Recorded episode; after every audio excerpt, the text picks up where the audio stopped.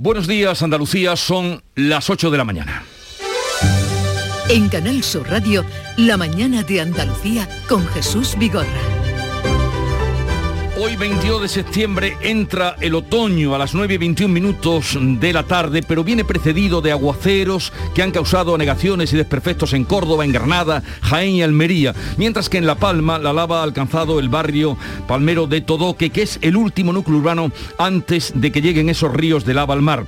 Pedro Sánchez interviene esta tarde en la Asamblea General de Naciones Unidas, mientras que en las playas del Levante almeriense han hallado ocho cadáveres de supuestos emigrantes que no alcanzaron el destino final. De todo eso les hablamos en un momento y les damos cuenta, pero antes la información del tiempo.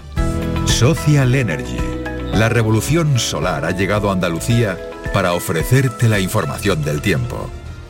Vamos a dar la bienvenida al otoño con lluvias que van a continuar en, Andalucía. En el día de hoy hay avisos eh, por tormentas, avisos activos por tormentas y lluvias en Cádiz, en Córdoba, en Huelva, en Sevilla, en Almería y en Málaga. Los cielos van a estar eh, nubosos en la vertiente mediterránea y habrá nubosidad de evolución diurna en el resto, con chubascos acompañados de tormentas que pueden ser localmente fuertes. En el área del estrecho no se descarta que las precipitaciones lleguen a ser muy fuertes y persistentes. Bajan las temperaturas máximas y se mantienen las mínimas. El viento soplará del este o noreste con rachas ocasionalmente muy fuertes en las costas de Cádiz y Almería. Comienza septiembre uniéndote a la revolución solar de Social Energy. Ahora con la luz más cara de la historia, ahorra hasta el 80% en tu factura con nuestras soluciones fotovoltaicas y aprovecha las subvenciones de Andalucía. Pide cita al 955 44 11 11 o en socialenergy.es. Solo primeras marcas y 25 años de garantía. La revolución solar es Social Energy.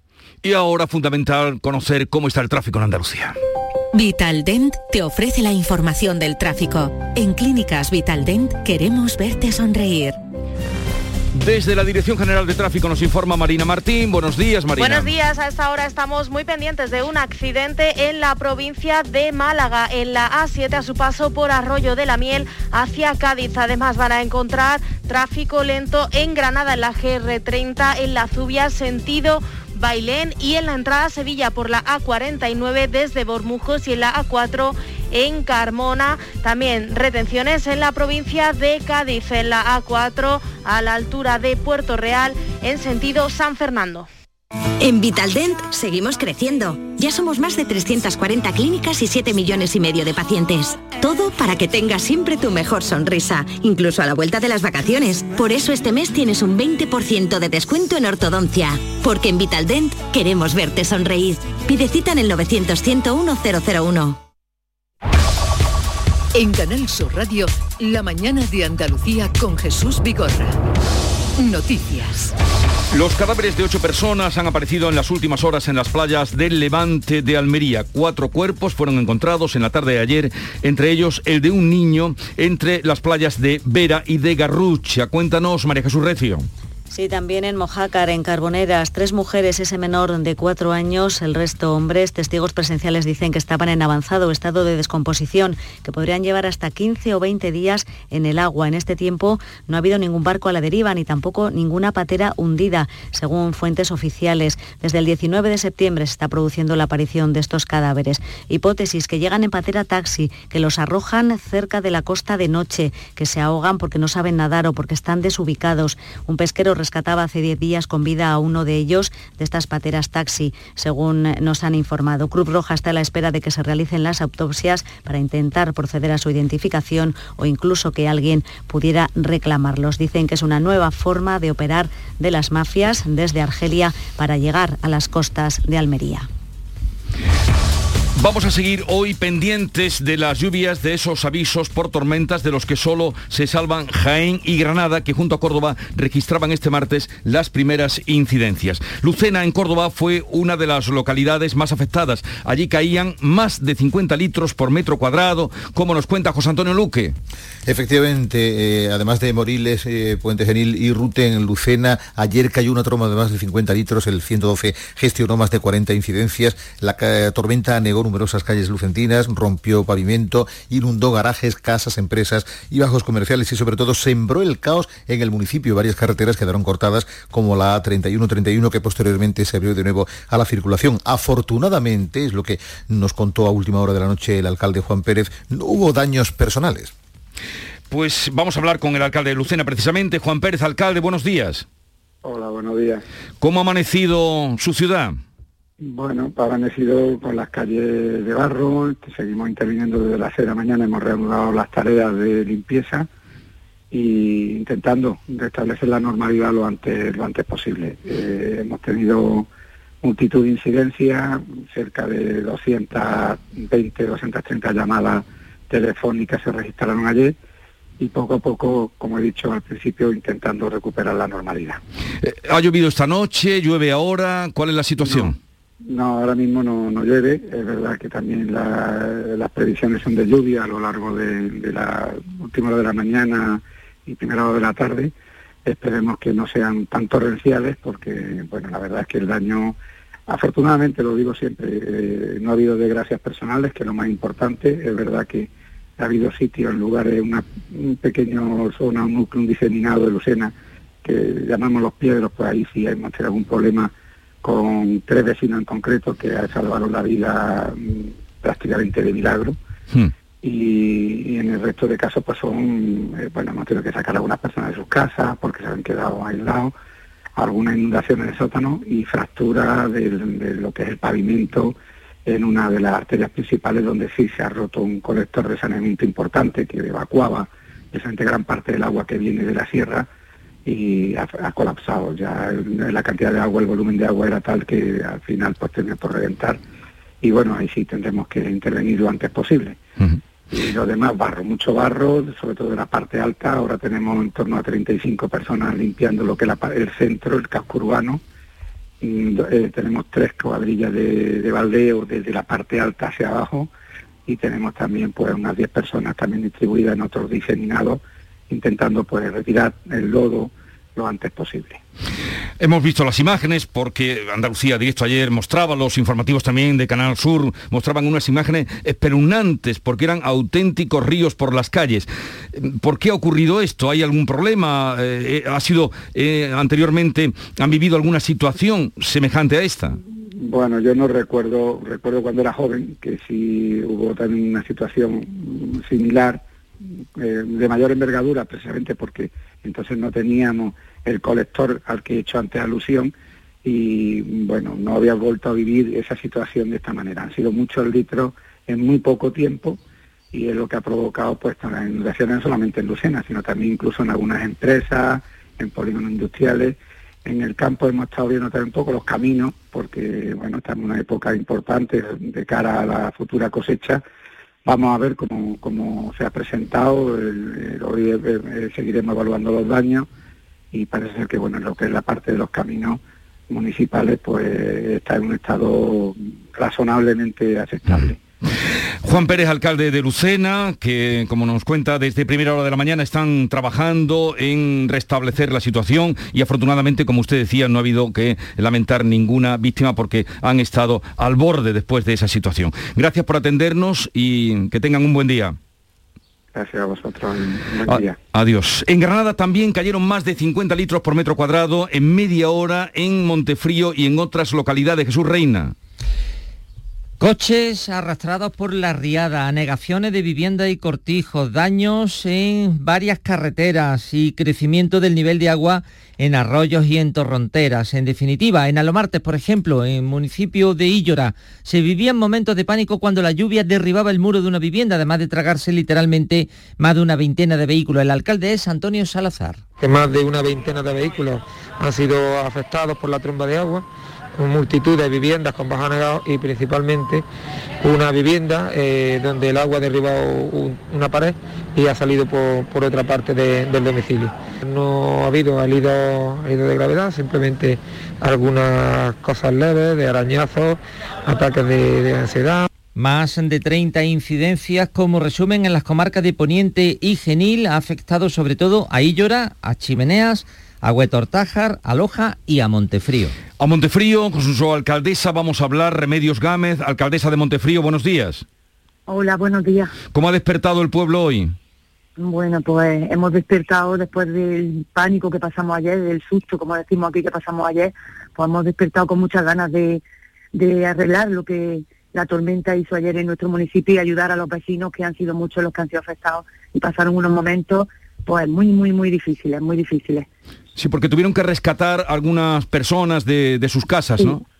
Sí, los bomberos tuvieron que rescatar a algunas personas porque subió el agua hasta un metro y medio de altura eh, rompió muros, se llevó los vehículos y, en ese momento estábamos pendientes de los vecinos de que, de que tuvieran mucha precaución hasta que pudiéramos rescatarlos y esos momentos son muy difíciles, muy difíciles. Gracias a que no hemos tenido que lamentar ningún daño personal y los daños materiales, tanto para los vecinos, que se han quedado prácticamente sin nada, en comercio y la infraestructura, pues son tremendos, pero eso nos toca ahora el trabajo de, de hoy y de los próximos días. ¿Han podido volver a sus casas los vecinos que tuvieron que ser rescatados? Eh, algunos sí han podido volver a sus casas, otros tuvieron que salir y ya te digo, un metro y, medio de agua, pues prácticamente la vivienda ha quedado totalmente destruida. Los vehículos se los llevaron todos y fue media hora de, pánico, de miedo y, una impotencia tremenda la que vivimos aquí en Montefrío. En fin, ¿hoy llueve en Montefrío? Hoy no, hoy no. Esperemos que pone por la tarde un poquito, pero es que ayer no, no, no, estaba previsto. Fue una dana imprevista, no sé lo que fue. No, no, eh, fue totalmente inesperado. Al menos tendrán hoy, pues eso, horas para poder eh, restablecer todos los daños que ha causado en su pueblo. Gracias, alcaldesa. Además, los carriles los tenemos hecho un desastre. La tormenta cayó en la zona rural y los caminos prácticamente cortados y todavía tenemos vecinos que tenemos que que abrir paso para que puedan salir de su vivienda. Bueno, esta es la situación de Montefrío, según nos cuenta su alcaldesa Remedios Gámez. Gracias por estar con nosotros, alcaldesa. A vosotros, buenos días. También ha llovido intensamente en la provincia de Jaén, sobre todo en la capital, con calles anegadas y viviendas a las que entró el agua. José Valero. Pues sí, efectivamente, así es. Como decimos, la lluvia ha afectado sobre todo a lo que es el puente de tablas en la capital, con una decena de incidencias. Según el Ayuntamiento de Jaén, una fuerte tromba de lluvia dejaba más de 33 litros por metro cuadrado que provocó un corrimiento de tierra y agua en hora pendiente en la barriada de Puente de Tablas, lo que originaba esas incidencias, calles anegadas y el agua que ha llegado a entrar en varias viviendas. Escuchamos a Valentín Díaz, cabo de bomberos, y a uno de los vecinos afectados. No los tenemos preparados, por otro lado, en Valdepeña de Jaén ha caído una fuerte granizada y ha llovido también de forma intensa en Alcalá Real y Frailes y de la lluvia y del agua y de los destrozos del agua al fuego, porque en La Palma, la isla de La Palma, sigue avanzando la lava del volcán hacia el mar. Ya ha llegado al último núcleo urbano que está antes de alcanzar la costa. Carmen Rodríguez Garzón. Sí, un millar de vecinos del barrio de Todo, que en el municipio de Los Llanos han tenido que recoger apresuradamente lo que han podido de sus viviendas antes de ser desalojados, con ayuda de los efectivos de la UME. Nos vamos, nos vamos, nos vamos. Al final lleva el pueblo. Va despacio, pero, pero no para. Bueno, esto se ha vuelto loco, ¿eh? Esto, la ahí. El volcán ha entrado en fase explosiva más intensa, lo que se denomina el tremor volcánico. Las llamaradas son más altas y frecuentes y la carga de rocas y ceniza que lanza es mayor. Además, cuando la lava a mil grados toque el agua salada a 20 grados se pueden producir nubes tóxicas y esto eleva aún más la preocupación de vecinos y de autoridades. Los bomberos de La Palma llevan toda la noche intentando abrir un cauce con maquinaria pesada para reconducir la lavación barranco y así poder salvar algunas casas. Aquí en Todoque ya está llegando la carretera, eh, se ocurrió una maniobra por intentar lo que no sea, eh, intentar encauzar por el barranco el río de lava y sabemos que es muy complicado, pero bueno, por intentar antes de viajar a Nueva York, el presidente del gobierno comparecía este martes, una vez más, junto al presidente de Canarias. Volvía a hacer Pedro Sánchez un llamamiento a la calma. Hacer un llamamiento al conjunto de la sociedad palmera a la calma, a la tranquilidad. Lo dije en mi primera de las comparecencias, su seguridad está garantizada. Tenemos un despliegue de cuerpos y fuerzas de seguridad del Estado, también de las Fuerzas Armadas, que están haciendo un trabajo extraordinario para la tranquilidad y la seguridad de todos los palmeros. Sánchez, que volverá el viernes a Canarias, ha asegurado que la gestión de la crisis seguirá hasta que no se haya recuperado la normalidad en la isla.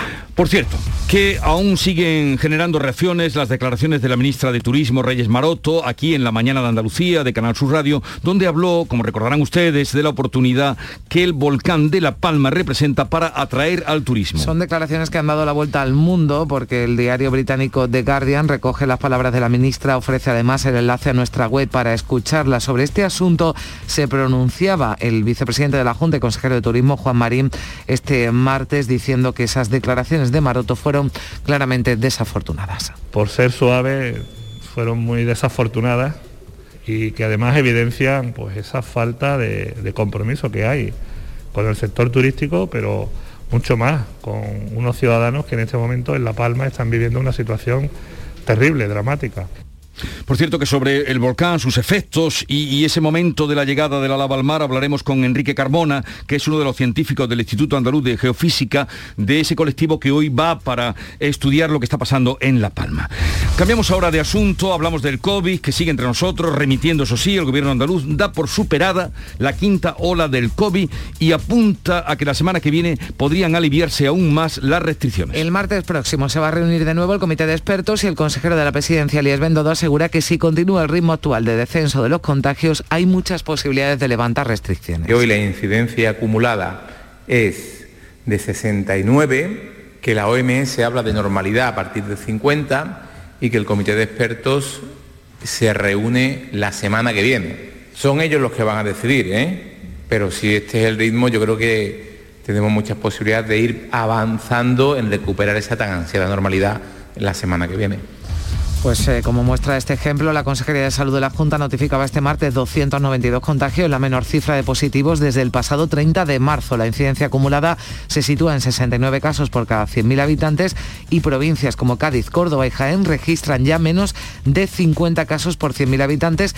Entran, por tanto, ya en fase de control de la pandemia. Esta semana, además, va a concluir la administración de la tercera dosis a los mayores que viven en residencia y hoy se reúne Consejo Interterritorial de Salud, Gobierno y Comunidad van a abordar si es necesario inocular un segundo pinchazo a los inmunizados con la monodosis Janssen. Son las 8, 16 minutos de la mañana, 17 ya sintonizan Canal Sur Radio. La vida es como un libro y cada capítulo es una nueva oportunidad de empezar de cero y vivir algo que nunca hubieras imaginado. Sea cual sea tu próximo capítulo, lo importante es que lo hagas realidad. Porque dentro de una vida hay muchas vidas y en Cofidis llevamos 30 años ayudándote a vivirlas todas. Entra en cofidis.es y cuenta con nosotros. Esto no puede ser. Cada día jugamos de una manera distinta. Un día 4-4-2. Otro día 3-4-3. Otro día 5-4-1. Es que no hay una manera de jugar bonito todos los días. Sí que hay. ¿Cuál? Con el cupón diario. Cuando juegas al cupón diario y la paga de la 11, colaboras con una gran labor social y ayudas a que miles de personas con discapacidad podamos convertirnos en nuevos campeones. Y campeonas. 11. Cuando juegas tú, jugamos todos. Juega responsablemente y solo si eres mayor de edad. En cofidis.es puedes solicitar hasta 15.000 euros con un 595 TIN y 611 TAE. 100% online y sin cambiar de banco. Cofidis. Cuenta con nosotros. Dicen que el futuro está en nuestras manos, pero también está bajo nuestros pies. La tierra, los árboles, la vida. Cuidar del entorno natural de Andalucía es tarea de todos, porque tu responsabilidad ayuda a evitar incendios, porque nuestro compromiso es velar por tu seguridad. Contra los incendios todos sumamos, todos ganamos. Únete a la Revolución Verde, Junta de Andalucía. La mañana de Andalucía con Jesús Vigorra. Noticias. Finalmente se produjo el encuentro San Telmo, una alianza más que un frente común, es lo que han rubricado los presidentes de las comunidades andaluzas y valencianas para reivindicar una reforma de la financiación autonómica. Sí, entre tanto proponen un fondo transitorio de compensación para ir solventando la deuda que cifran tanto Juanma Moreno como Chimo Puse en 1.700 millones de euros anuales. Hablaba el presidente de Valencia de un reparto equitativo como el objetivo de este encuentro, de esta alianza buscado desde el diálogo. Hoy no establecemos ningún frente, lo que establecemos es una alianza, alianza, no frente. ¿Por qué? Porque lo que queremos es que el conjunto de las comunidades autónomas tengan un peso cada vez más relevante en lo que es la, la propia idea de España, según el presidente Juanma Moreno, el reparto además no debe hacerse subiendo impuestos ni perjudicando a otras eh, comunidades. Esto decía tras la reunión. No se trata de que ese fondo de compensación transitorio sea, mm, digamos, en deterioro del propio sistema y, por tanto, deteriorando la financiación del resto de comunidades autónomas. Hay dos comunidades autónomas que tienen una hemorragia financiera y esa hemorragia financiera habrá que taponarla pues al documento suscrito por Andalucía y Valencia para reclamar un modelo más equitativo ya han reaccionado otras comunidades. Se están organizando un encuentro para el mes de octubre. Son Aragón, Castilla-La Mancha, Extremadura y Asturias, gobernadas por el PSOE junto a Castilla y León y Galicia, que gobierna el PP. Hoy la ministra de Hacienda, María Jesús Montero, va a comparecer en el Pleno para informar, el Pleno del Congreso, para informar sobre la reforma del sistema de financiación autonómica. La vicepresidenta Nadia Calviño adelantaba en Sevilla el pasado lunes que Montero tendría lista en noviembre una propuesta base sobre una reforma de ese modelo. El Consejo de Ministros ha declarado como zona gravemente afectada las 10.000 hectáreas devoradas por el fuego en la Sierra de Bermeja, en Málaga. Sí, ahora es zona gravemente afectada. Antes era declaración de zona catastrófica, algo que ha agradecido el gobierno andaluz, eh, también eh, que porque haya, haya accedido con prontitud el gobierno central a esa petición de la Junta, que es especialmente necesaria para tramitar las ayudas a los afectados. La consejera Carmen Crespo recordaba, sin embargo, que todavía quedan solicitudes pendientes, que está el gobierno ya trabajando en la recuperación de la zona y anunciaba además que se va a personar en la causa judicial que se abra contra este incendio de, la, Sierra Bermeja. El rey Felipe VI, que el pasado lunes estuvo en Córdoba, inaugura hoy en Jaén una nueva edición de Espoliva, la Feria Internacional del Sector del Aceite de Oliva y sus industrias afines, considerada como la más importante del sector que se celebra en el mundo. Espoliva cuenta con 266 expositores directos, más de 950 empresas representadas de 18 países. Tampoco falta en esta edición el Salón Internacional del Aceite de Oliva Virgen Extra, que tras sus siete ediciones anteriores ha puesto de manifiesto las potencialidades que representa sesiones de cata, talleres prácticos sobre tecnologías aplicadas a usos culinarios, también premios oficiales y exposición de más de 150 marcas de aceite de oliva virgen extra de todo el mundo. Se celebra Expoliva desde hoy hasta el día 24 con esa inauguración, como decías, del rey Felipe VI. La Junta confía en que esta edición se recupere los niveles de negocio de antes de la pandemia. Apuestan fuerte por esta edición de Expoliva, como decía, en el Mirador de Andalucía de Canal Sur Radio. La Carmen Crespo. 1.700 empresas, 300 pueblos andaluces están ligados directamente a la producción de aceite de oliva. Y en esta edición, la Junta de Andalucía quiere apostar fuerte por esta expoliva. No solamente con su stand, sino con un salón de, los, de cata de aceites África Colomo es la presidenta del Consejo de Administración de Ferias de Jaén, además vicepresidenta de la Diputación, y nos acompaña en este día grande para Jaén. África Colomo, buenos días. Muy buenos días, ¿qué Marca Andalucía, marca España, escaparate mundial. ¿Qué significa para el sector, para Jaén y para Andalucía esta feria Espoliva? Bueno, pues Espoliva es la feria principal del sector del aceite de oliva a nivel mundial. Una feria eh, que genera un volumen de negocio que la edición anterior superó los 600 millones de euros y que, bueno, eh, cualquier eh, persona, cualquier profesional relacionado con este sector sabe que esta es su cita eh, obligada cada dos años, con lo cual, bueno, eh, una enorme responsabilidad volvernos a poner en el, en el mapa. O, sea que es la primera que se celebra eh, después de la pandemia, todavía ya remitiendo. ¿Qué ha cambiado de lo que era la feria que se celebró en el 19 a la que se va a celebrar hoy, que se inaugura? Bueno, pues fundamentalmente las novedades están en, en dos líneas fundamentalmente. En primer lugar, el control eh, exhaustivo de medidas sanitarias eh, y también una apuesta decidida por la innovación tecnológica. Eh, en primer lugar, lógicamente, aprovechando que tenemos más posibilidad de, tener un aforo más amplio, bueno, pues ya os digo, vamos a poder contar con un aforo de 8.000 personas simultáneamente en la feria. Pero esto nos obliga además a reforzar esta medida sanitaria, controlando permanentemente que no se superen los aforos a través de herramientas eh, tecnológicas que nos permitan este conteo, pero también eh, implementando pues, las clásicas medidas que ya se utilizan en todas partes, como uso de gel hidroalcohólico, distancia social y uso de la mascarilla. Pero además se ha reforzado, como te decía, eh, esa parte tecnológica, de manera que de manera complementaria a la feria presencial se ha habilitado una herramienta para que las empresas expositoras puedan desarrollar también la feria de manera virtual que también yo creo que esto tiene una virtualidad muy, muy potente y es que eh, les va a permitir a las empresas eh, ampliar este volumen de negocio y llegar eh, a muchos más clientes potenciales con independencia del lugar del mundo en el que se encuentren. O sea, la tecnología va a permitir que además de lo que ocurra en, en, ese recinto de Jaén donde se transcurre Espoliva, pueda llegar a otras partes del mundo en muchas de las actividades que se han organizado. Para que se hagan una idea de, de, la importancia de este sector, mm, tengan en cuenta, por ejemplo, que el 97% de los municipios andaluces tienen olivar, en más grande o mayor o menor medida, pero el 97% tienen olivar. Eso da una idea de lo que significa el sector. Carmen. Sí, señora Colombo, ¿qué tal? Buenos días. Buenos días. Bueno, entiendo además que ese respaldo, ¿no? La inauguración que va a correr a cargo del rey, ¿no? Hará que también, eh, bueno, pues Espoliva, ¿no? Tenga este año un significado más especial. Hombre, la verdad es que para Ifeja es una gran alegría contar con la presencia del rey, porque además supone este espaldarazo a esta feria que celebra eh, este año su décima edición.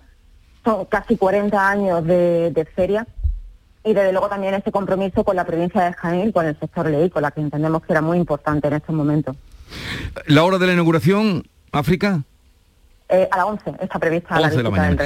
Le deseamos que vaya todo bien, eh, se lo merece el sector, de, de, desde los eh, industriales, los que recogen la aceituna, eh, los que están metiendo las nuevas tecnologías, ojalá y todo sea un, pues, eso, un desarrollo de todas las previsiones que tienen para mejor explotación del olivar. Seguro que sí, muchas gracias. Gracias, buenos días. Venga, buen día. La mañana de Andalucía. Buenos días. En el sorteo del cupón diario celebrado ayer, el número premiado ha sido 21.489-21489. Asimismo, el número de serie correspondiente a la paga, premiado con 3.000 euros al mes durante 25 años, ha sido 1.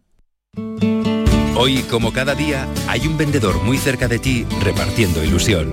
Disfruta del día y recuerda, con los sorteos de la 11, la ilusión se cumple. La mañana de Andalucía con Jesús Vigorra. Noticias. Nueva subida este miércoles del precio de la luz que registrará hoy su segundo máximo histórico. En la hora punta, entre las 9 y las 10 de la mañana, superará los 195 euros el megavatio hora. Hoy miércoles sube la luz un 17% con una media hoy de 176 euros, solo por detrás de los 188 que se alcanzaron el pasado jueves. Multiplica por cuatro el precio que pagábamos hace justo un año. Con la subida de hoy, el precio de la electricidad en lo que va de septiembre se sitúa en los 149 euros megavatio hora, muy por encima de los casi 106 euros con los que se cerró agosto, el más caro de la historia hasta la fecha. Y el gobierno andaluz ha unificado en un solo número de teléfono todas las líneas que tiene la Junta. Si a partir de ahora el 012 012, apúntenlo, resolverá cualquier consulta del ciudadano con la administración autonómica. Solo el 112, el 112, el teléfono de emergencia va a seguir funcionando de forma independiente.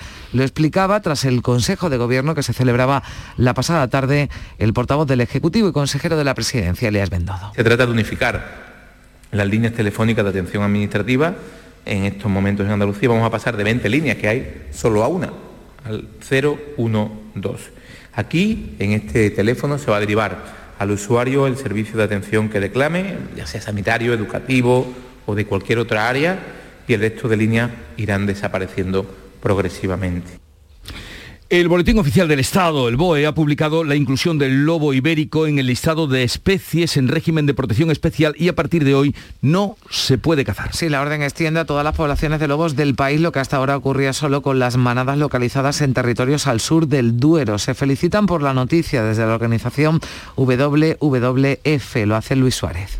Estamos incumpliendo con la directiva Hábitat que en el último informe ha dicho que, el estado de conservación de la especie no es favorable, ¿no? Por lo tanto, creo que hay que dar espacio a este nuevo modelo y en este nuevo modelo lo que hay que hacer es las cosas bien, ¿no? Y apostar realmente por la coexistencia, para lo cual hay que poner en marcha toda una serie de medidas que esperamos se recojan en la nueva estrategia que la propia orden dice que hay que aprobar antes de, final de este año. Sí, hay que desarrollar una nueva estrategia nacional de conservación y gestión del lobo, como explicaba antes, de final de este año. La película La hija, participada por Canal Sur y grabada en Jaén, se estrena hoy en el Festival de San Sebastián. Es la nueva película de Manuel Martín Cuenca, está protagonizada por Javier Gutiérrez y por Patricia López Arnaiz, junto a la debutante Irene Virgüez Filipidis, banda sonora además de Vetusta Morla en esta cinta, que como dices, está participada participada por Canal Sur y que se estrena hoy en el Festival de Cine de San Sebastián. Por cierto que también comienza hoy el festival Icónica en la Plaza de España de Sevilla, que finalmente, por eh, cómo ha ido evolucionando la pandemia, permitirá que más de 2.000 personas, casi 3.000, puedan acudir, por ejemplo, esta noche al recitar, al espectáculo de José Carreras cantando. Y Sara Varas, vaya fusión. Bailando. Sí, vaya fusión. Sí, sí. Llegamos así a las ocho y media de la mañana.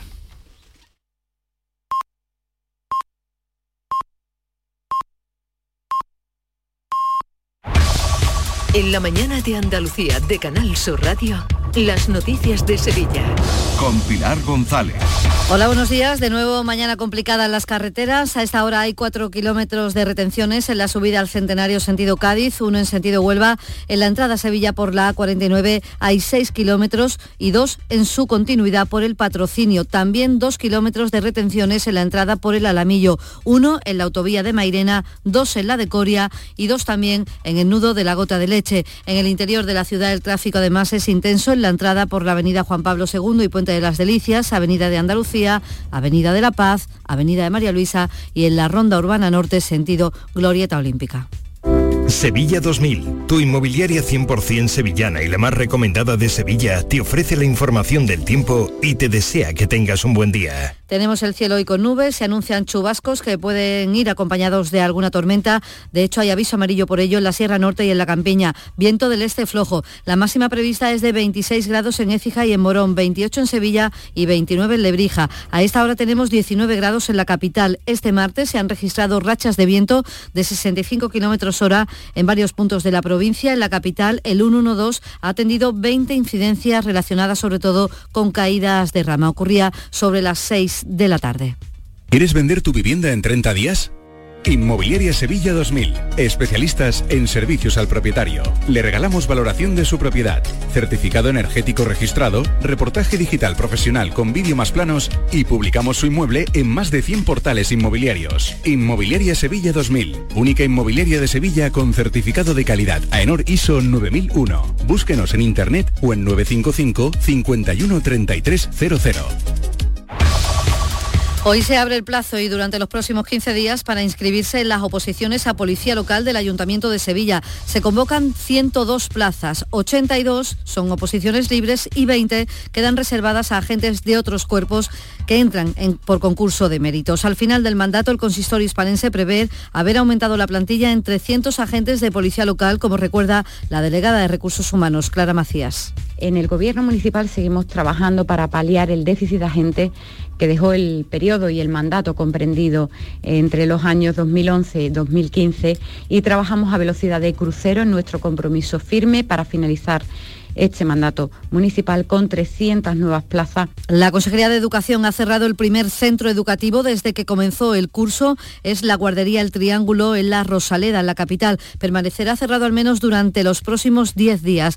La guardería tiene dos aulas y la clausura se ha producido a los 20 días del inicio del curso. Hay además cierre de 15 aulas en diferentes guarderías, colegios e institutos de la provincia. La Universidad de Sevilla, por su parte, se ha desvinculado de la concentración de unos 1.000 500 jóvenes el día en el que comenzaba el curso en las inmediaciones del campus de Ramón y Cajal. Fueron desalojados por la policía local que también clausuró siete locales. El rector de la Hispalense, Miguel Ángel Castro, rechaza la vinculación de esta quedada de 1.500 jóvenes con la actividad universitaria.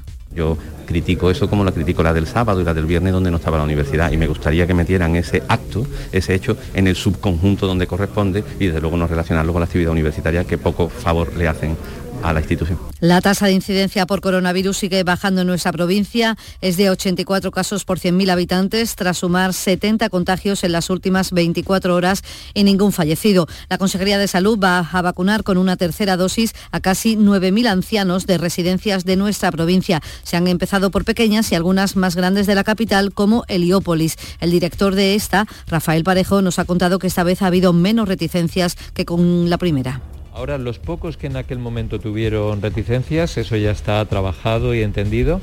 Y bueno, pues todos, prácticamente todos, lo aceptan con, sin, miedo siquiera, porque ya saben, ya tienen también ellos la, experiencia, así que se recibe muy bien. Hoy se sigue con la vacunación sin cita previa para la población en general, en Écija, El Saucejo, Estepa, Dos Hermanas, Morón, Utrera, también en Guillena, Mairena del Alcor, del Aljarafe y Pilas, también en el Hospital de Valme, en la capital. En la agenda anotamos que el consejero de Salud, Jesús Aguirre, va a visitar esta mañana, junto a la infanta Doña Elena, la nueva planta de oncohematología pediátrica del Hospital Virgen del Rocío. Y además comienza una nueva cita musical en Sevilla, el Icónica Fest, en la Plaza de España, 11 conciertos hasta el 10 de octubre. Hoy actúa Josep Carrera y Sara Varas en un espectáculo muy singular. A esta hora 18 grados en Gelbes, también en Gosuna, 19 en Paradas, 19 también en Sevilla.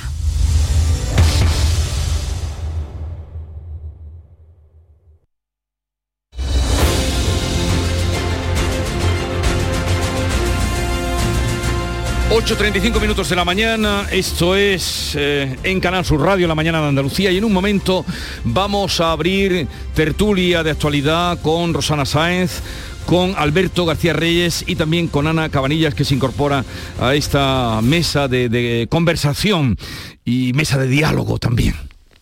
Cultivar, transportar, construir. ITT Compañía Maquinaria 93, concesionario oficial New Holland. Todo lo que necesitas. Visítanos en Expoliva. Comienza septiembre uniéndote a la revolución solar de Social Energy. Ahora con la luz más cara de la historia, ahorra hasta el 80% en tu factura con nuestras soluciones fotovoltaicas y aprovecha las subvenciones de Andalucía. Pide cita al 955 44 11 11 o en socialenergy.es. Solo primeras marcas y 25 años de garantía. La revolución solar es Social Energy. Buenos días. En los tres sorteos del triplex de la 11 de ayer, los números premiados han sido 914 86 255. No olvides que comprando Lotería de la 11 colaboras con una gran labor social. Pídele el triplex de la 11 a tu vendedor, también en puntos de venta autorizados o en juegos11.es. En la 11 nos mueve tu ilusión. Que tengas un gran día.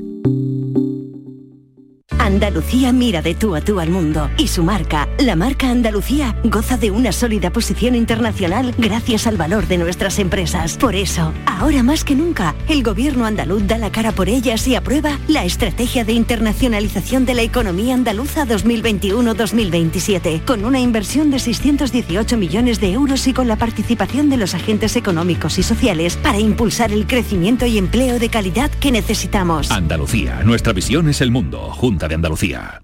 En Canal Sur Radio, por tu salud, responde siempre a tus dudas. Hoy en el programa La diabetes, una enfermedad cada vez más prevalente y los especialistas andaluces se reúnen desde el jueves en Huelva para poner al día novedades y tratamiento. Nos adelantamos a este encuentro para hablar de la diabetes y de educación diabética con tus dudas y preguntas a los mejores especialistas. Envíanos tus consultas desde ya en una nota de voz al 616-135-135. Por tu salud, desde las 6 de la tarde con Enrique Jesús Moreno. Súmate a Canal Sur Radio, la radio de Andalucía.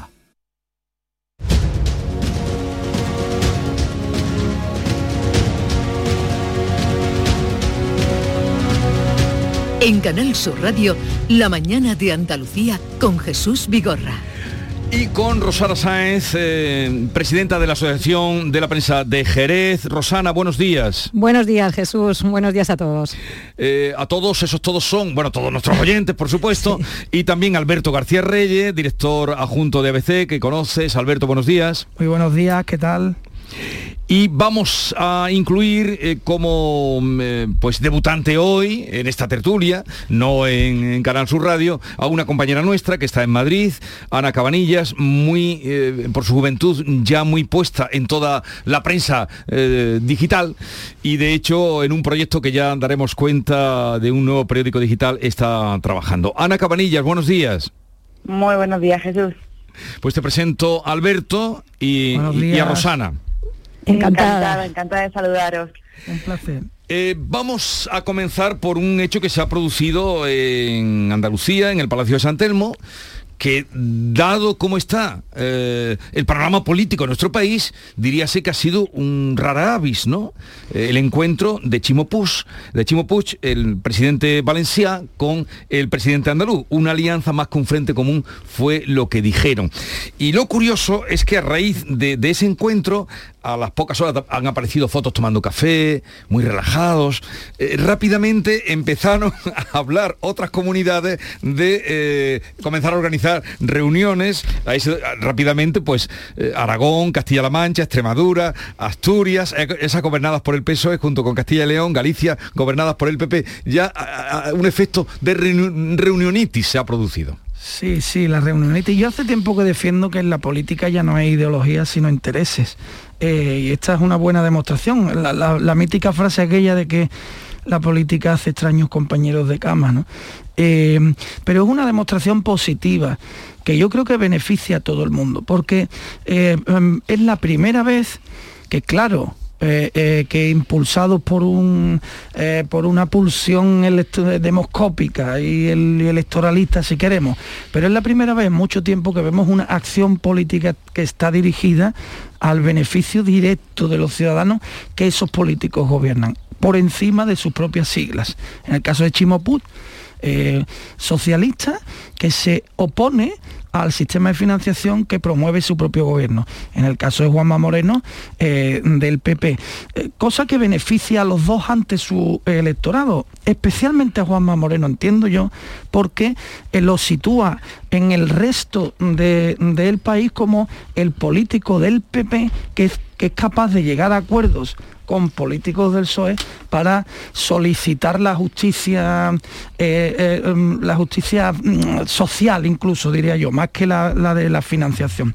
Luego hay muchos matices que si queréis después vamos, vamos entrando en ello, pero así de entrada es una buena noticia, tan buena es que ha provocado la reacción inmediata de todo el mundo que se quiere reunir para a ver si no vaya a ser que ahora se lo vayan a llevar todo Valencia y Andalucía. ¿no? Sí, yo coincido con, con Alberto, ¿no? Es una, una reunión que ha sido muy importante, en un momento muy oportuno, sobre todo porque tenemos que tener en cuenta que ahora mismo, eh, con la pandemia que estamos viviendo, el gasto se ha disparado y que al final el sistema de financiación lo que hace cuando se financian las comunidades, para que lo tenga claro el oyente, es garantizar el estado de bienestar y poder pagar nuestros servicios. ¿no? Eh, la reacción que han tenido las otras comunidades tampoco podemos olvidar, ¿no? Eh, cuando digo que es una reunión que debía producirse, que es una reivindicación histórica que estamos hablando de dos comunidades autónomas a las que se espera sumar Murcia, que están entre lo que se llama infrafinanciadas. O sea, para yo Jesús eh, te había sacado aquí el dato para que lo tengamos claro, ¿no? Sí. La media, la media a nivel nacional de recursos que le llega por habitante en el sistema actual es de 2.833 euros en el caso de Andalucía son 2.718, o sea, 110 euros menos. En el caso de la Comunidad Valenciana, 110 euros menos. Entonces, yo creo que es muy necesaria. Luego, como bien dice Alberto, cada partido tendrá sus estrategias, jugarán sus cartas. Entiendo, por un lado, los recelos tanto de Pedro Sánchez como de Casado de cómo puede, en qué puede llevar esto. Pero, mm, resumiendo, yo creo que era el momento. Ahora mismo hay que, más que nunca, garantizar el estado de bienestar. Hay que pagar unos servicios y es una reivindicación histórica, se lleva mucho tiempo y además de un modelo que está obsoleto y que hay que revisar. Eh, yo, yo creo, perdóname, pero yo, yo soy un poco más eh, limitada en cuanto a expectativas. que es verdad que la imagen de, de, los dos presidentes ha sorprendido, más siendo uno del, del PP y otro, y otro del Partido Socialista. Em, pero yo creo que es eh, una reunión que ha sido puramente gestual, que sí que es verdad que tenían eh, una petición común, ¿no? Además, los dos hablaban de, la infrafinanciación del 30% de la población española, porque son comunidades superpobladas, por decirlo así, acumulan, acumulan mucha población, em, pero es que esto em, no tiene ningún recorrido político. Al final lo que han hecho ha sido emerger un poco como perfiles propios, ¿no? De cara a, las elecciones autonómicas, que están como quien dice a la vuelta de la esquina, en, Andalucía parece que más cerca, y lo que quedan es por encima un poco de esa batalla encarnizada que parece que vuelve a haber entre PP y PSOE, que están otra vez eh, pues retomando, eh, rearmándose como, como las dos principales fuerzas después de la caída de, los nuevos partidos, ¿no? Y quedando un poco por encima. Em, hombre, tiene su parte de riesgo, eh, porque Puig, en el caso de Puig, por ejemplo, es la primera vez eh, que se enfrenta, o sea, que, se une a la oposición para enfrentarse, por decirlo así, a un partido de su propio color, eh, y en el caso de Moreno eh, también tiene su, su cosa, ¿no? Porque lo veíamos ayer pidiendo más impuestos. que es una tesis que va contra cualquier línea que ha adoptado el Partido Popular a nivel nacional, ¿no? O sea, no, me, quiero imaginar yo Ayuso escuchando o teniendo una conversación sobre este tema con, con Juanma Moreno. Entonces, eh, es una operación que yo creo que es más de imagen, más de, pedir y de, y de tomar posiciones de cara a las elecciones generales, eh, pero bueno, yo dudo que tenga recorrido, incluso ayer Nadia Calviño ya en el Senado eh, rebajaba un poco esas expectativas. Y bueno, y también sí que es verdad que también creo que no sería posible esa imagen que vimos ayer sin los perfiles propios que tienen tanto Juanma Moreno como Chimo Puig en sus respectivos partidos, ¿no? Donde van un poco eh, a su aire y donde no tienen una relación orgánica una relación especialmente buena eh, con la dirección de sus respectivos partidos. A, estos eh, matices, a estos matices me refería yo cuando, cuando al, inicio de, la intervención hablaba de que bueno, esta es la idea general y ahora podemos entrar en los detalles. Los detalles, claro, que invitan al descrédito, no es que inviten. Pero vamos a ver, sois unos, de verdad no, creéis en nada. O sea, eh, eh, estáis quejando de la, de la polarización de, este país, del guerra civilismo, y ahora se juntan dos y ahora le pones pegas. No, yo no le he puesto pegas, he dicho que me parece una, gran imagen. yo voy a decir una cosa, ¿eh? Lo que sí digo, perdonadme, lo, que sí digo es que me cuesta mucho trabajo creer, y a lo mejor es por mi condición de periodista malaje, lo admito, mm, mm, porque ya no me creo nada, hasta que no lo veo bien claro, no me creo nada, ¿no? Y, estamos acostumbrados a que nos empaqueten los mensajes, y yo creo en un periodismo que desabroche el paquetito y lo abra. Entonces yo no me creo que Chimo Puig esté haciendo esto sin la avenencia de su partido. Así es. Eso es. Yo no me lo creo, pero tendría que ver. Yo creo que esto es una estrategia en la que se, benefician todos. Porque, eh, por otra parte, la ministra de Hacienda, que, fue, que fue consejera de Hacienda de la Junta de Andalucía, Eso es. en un tiempo en el que reclamaba a Mariano Rajoy 4.000 millones de euros para Andalucía, y ahora le escatima, no solo no le da los 4.000 que ella reclamaba, sino que le escatima otros mil y pico millones, ¿eh? Eh, eh, necesita que en su partido se abra ese melón para poder hacer determinados movimientos. En un momento en el que además, y esto me parece clave, Pedro Sánchez se está sentando con Per Aragonés a sí a solucionar el problema catalán. El problema catalán se arregla con pasta. Claro, de lo que se habla en esa mesa es de pasta. Es que, Alberto, yo estoy totalmente de acuerdo y además hay una cosa que está clara, ¿no? Que los partidos todos juegan sus estrategias. Eso está ahí. Entonces, yo con el tema del PSOE veo que hay dos posibles estrategias y una es la que dices tú. Yo creo que al PSOE también le interesa ahora mismo esa imagen que quiere dar eh, Juan Espadas de, consenso, porque es la hoja de ruta que está siguiendo Juan Manuel Moreno. Entonces, yo creo que por un lado el PSOE, esto es una reivindicación histórica que llega en un momento, como decía al principio, más necesaria que nunca, porque el gasto del COVID, de esta pandemia, está completamente disparado y tenemos que garantizar ese estado de bienestar. Entonces, yo creo que por un lado al PSOE sí le interesa, por lo que tú decías, esto está aprobado en el Parlamento de Andalucía en el año 2018, esa reivindicación, que además es la ministra actual, eh, en el gobierno de Susana Díaz. Entonces yo creo que al PSOE un lado le interesa decir, ya que se está haciendo esta reivindicación, voy a ir y al final me voy a apuntar yo también este tanto. Pero luego él piensa mal de acertar. Un, segundín solo, un segundín, ¿eh? Él piensa mal y acertarás los recelos de Pablo Casao, todo esto.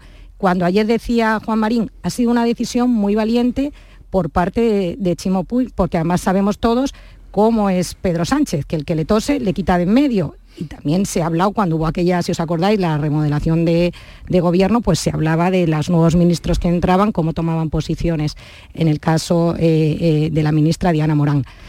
Entonces, mm, es un momento en el que yo como Jesús, como periodista, quiero creer y voy a defender que ya que se ha producido esta reunión, no quede en papel mojado, sobre todo porque estamos viendo lo que está pasando con Cataluña, estamos viendo lo que está pasando con el País Vasco y yo creo que es el momento de que todas las comunidades autónomas, en el documento que firmaban ayer, en el documento, en sus 11 puntos, hablaban de más financiación para todas las comunidades autónomas. Hago un pequeño inciso, hago un pequeño inciso que me gustaría Sí, que me enrolla un poco. No, que, me, gustaría hacer una apuesta muy breve, una apuesta muy breve. ¿eh? Yo entiendo el, movimiento de Chimo Puig eh, puramente estratégico, hasta el punto en que estoy seguro de que, estoy seguro, hago la apuesta, a lo mejor me equivoco, ¿eh? que en los próximos días o cuando este melón se abra, el gobierno del PSOE dirá que Valencia estaba infrafinanciada y que su líder en Valencia ha hecho esto apoyándose con, eh, con Juanma Moreno, estaba infrafinanciada porque el PP de Mariano Rajoy en su momento hizo un modelo, hizo un modelo de financiación que perjudicaba a, determinar comunidades. Me sumo a tu apuesta, me quedo con lo que eh, me quedo con ello. Ana, venga, quiero introducir otro otro asunto.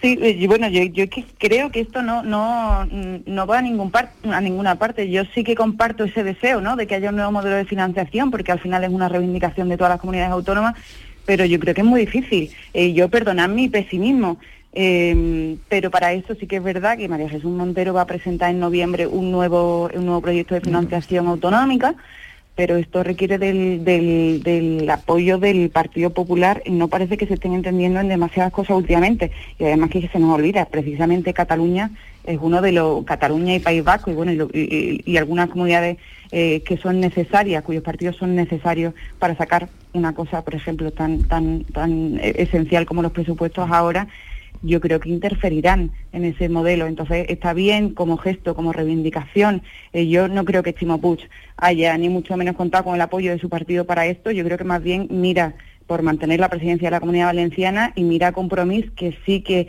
ha llevado la bandera, eh, la bandera de la reivindicación de, más financiación. Eh, yo creo que va por libre y, yo creo que no solo no que el no, no, está alineado con esto, no estaba línea con esto, sino que además no creo yo que haya sentado demasiado bien. Yo no creo que va por libre por una sencilla razón. Todos sabemos aquí que en Valencia se está trabajando en, un adelanto electoral y el PSOE no puede perder. Y la reunión que hubo hace semanas, si os acordáis la reunión que hubo aquí hace semanas. el PSOE está trabajándose una victoria en Valencia, claro, para Pedro Sánchez salir a, disfrutar de esa victoria. mira por su, por, su, por su base electoral, pero no creo que mire por los intereses del gobierno. Pero, completo acuerdo con Madrid. Escuchadme. En completo acuerdo con Madrid. ¿Con Madrid quiere decir que está en completo acuerdo con Ana? No, no.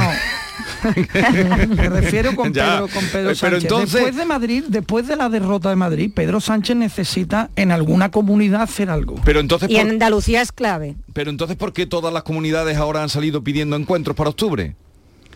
Claro, porque eh, ahí ya se forma el, el totum revolutum, hay muchas comunidades del PSOE Pero ha empezado todo que permite a Pedro Sánchez reivindicar un cambio en el modelo de financiación porque el de Mariano Rajoy que Montoro aplicó con látigo es una cosa que mm, mm, desprestigia y perjudica al resto de comunidades. pase lo que, pase, eh, esta alianza eh, comenzó en Andalucía. Yo al menos le doy el voto de que rompe con la polarización, que no me sale, eh, de la que tanto nos quejamos. Y que demuestren altura política ya de una vez que estamos en un momento complicado. ¿Cuándo vemos dos políticos de un partido y otro relajados como la foto que se ha visto hoy? Eso es así y eso es muy positivo. Eso, algo, hombre, maneras, son, son las formas al fondo de todo, en el fondo son las formas. Y es eh, la forma, eh, lo que está transmitiendo Juanma Moreno, que lo tiene muy claro, eh, que esa forma de gobernar la tiene muy clara él. Bueno, las formas que se perdieron ayer, por cierto, en la sesión que se suspendió durante 10 minutos después de que José María Sánchez García, por cierto, enliza tres andaluces. Bueno, yo no sé si José María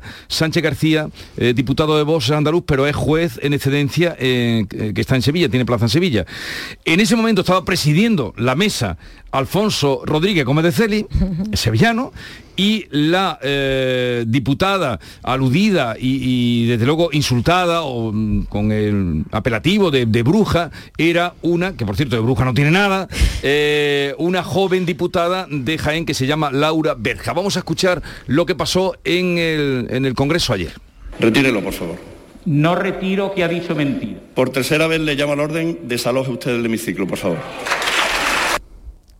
Ya le reitero por última vez, y si no abandone el hemiciclo, que retire el calificativo de bruja a la señora interviniente. ¿Sí o no, por favor? Retiro que le ha llamado bruja. Muchas gracias, presidente. Ustedes mucho rezar, pero también mucho insultar y poco respetar, que es lo que hacen. La última voz era la de Laura Berja, que era la que decía mucho insultar pero poco respetar. Y eh, José María Sánchez es, por cierto, además eh, catedrático de Filosofía del Derecho. Eh, ¿Qué os parece esto? Bueno, esto es una locura y esto viene a demostrar la pérdida de papeles general que hay en el, en el Congreso de los Diputados desde que entraron los partidos radicales eh, todos los partidos radicales, que han radicalizado el, debate en el Congreso hasta niveles que atentan contra la inteligencia de los demás. ¿no? Llamar bruja a una, a una diputada es lamentable. O sea, eso es injustificable, eso no se lo puede emitir, menos, una persona que se ha dedicado durante tanto tiempo a, impartir justicia, ¿no? Es que es muy fuerte que le llame. Está muy bien Alfonso Gómez de Celi ahí y, suspende obligando. Ahora, yo también digo, no, no es por querer ir al empate, odio los empates, pero que en el Congreso la otra parte llama fascistas, homófobos, racistas y otra serie de insultos, en mi opinión, tan graves como bruja, Ah, y, nunca se le dice que, de que tienen que rectificar. Entonces, vamos a centrar un poco a moderarnos todos y, por, y a guardar la forma, que es una cuestión de mera educación. Si la discrepancia es, bendita, gloria a la discrepancia. Ahora, gloria a la educación antes que a la discrepancia.